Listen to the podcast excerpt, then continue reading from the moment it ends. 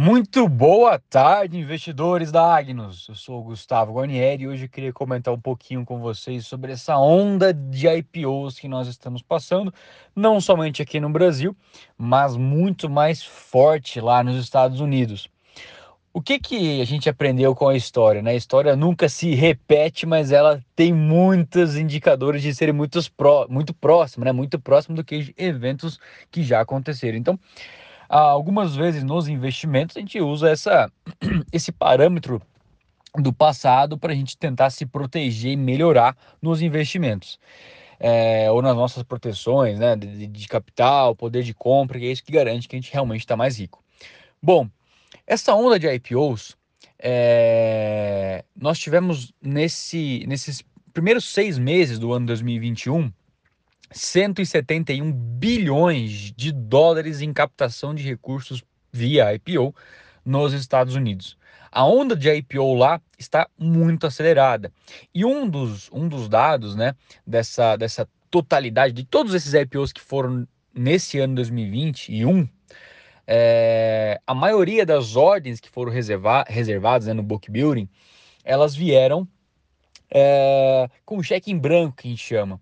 Então, o que, que é isso? Bom, não interessa se a minha ação que está sendo precificada agora vai sair com preço de entrada de, uh, de, de 10 reais ou de 15 reais. É, e é uma diferença bem significativa. Normalmente tem assim essa, essa faixa de preço indicativo.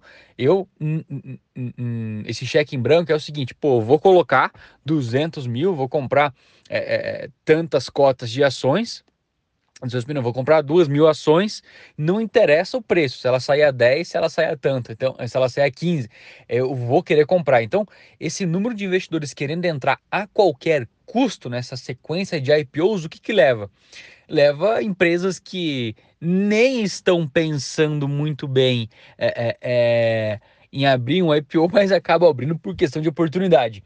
Não, não é pouco o número de, de, de, de, de de CEOs, né, de, de, de presidente de empresa que fala que quando, de donos, né, que quando vai abrir um IPO, fala, pô, nem era uma coisa que eu tava querendo, mas o mercado tava precificando, eu aproveitei a onda, né, eu vendi minha empresa, eu vendi, eu abri o capital da minha empresa para aproveitar essa, é, essa capitalização excessiva que o mercado tá, tá alocando, né, então seja pagando mais caro pela minha empresa. Isso acontece em momentos que tem muitos IPOs acontecendo e, e o mercado começa a ficar mais caro, né? Mais, mais comprador, menos com, com, com menos menos, uh, uh, menos medo do mercado. Tem um indicador que é o VIX, VIX, é um indicador do índice do medo do mercado. E em 2008 chegou naquela máxima, todo mundo com medo, o mercado só caindo, né? Grande volatilidade. Em 2020 e 2020 também, né? Mês de março, alta volatilidade. E agora a gente já está passando por um momento desse gráfico quase que nas mínimas, praticamente nas mínimas. Ou seja, o mercado está muito confiante e muito pagão, querendo pagar para qualquer coisa. Se uma padaria da esquina começar a abrir a IPO, capaz de levar o preço lá em cima dessa padaria. É, como, como um dado, é, a, a, Bolsa Americana, a principal bolsa do mundo, ela tem um PL. O que é PL? Preço-lucro. Então, uma empresa que tem PL de 10, eu normalmente demoraria ali 10 anos para receber o meu capital investido de volta. Ela, que ela me pague 1% ao ano, é, um, um, um, real ao ano ela vale 10 reais, eu em 10 anos recebi todo o capital que eu investi de volta. A Bolsa Americana, na média, ela está com um PL de 46, quase a máxima antes do ano de 2008, em que estava extremamente inflado pelo mercado imobiliário, né?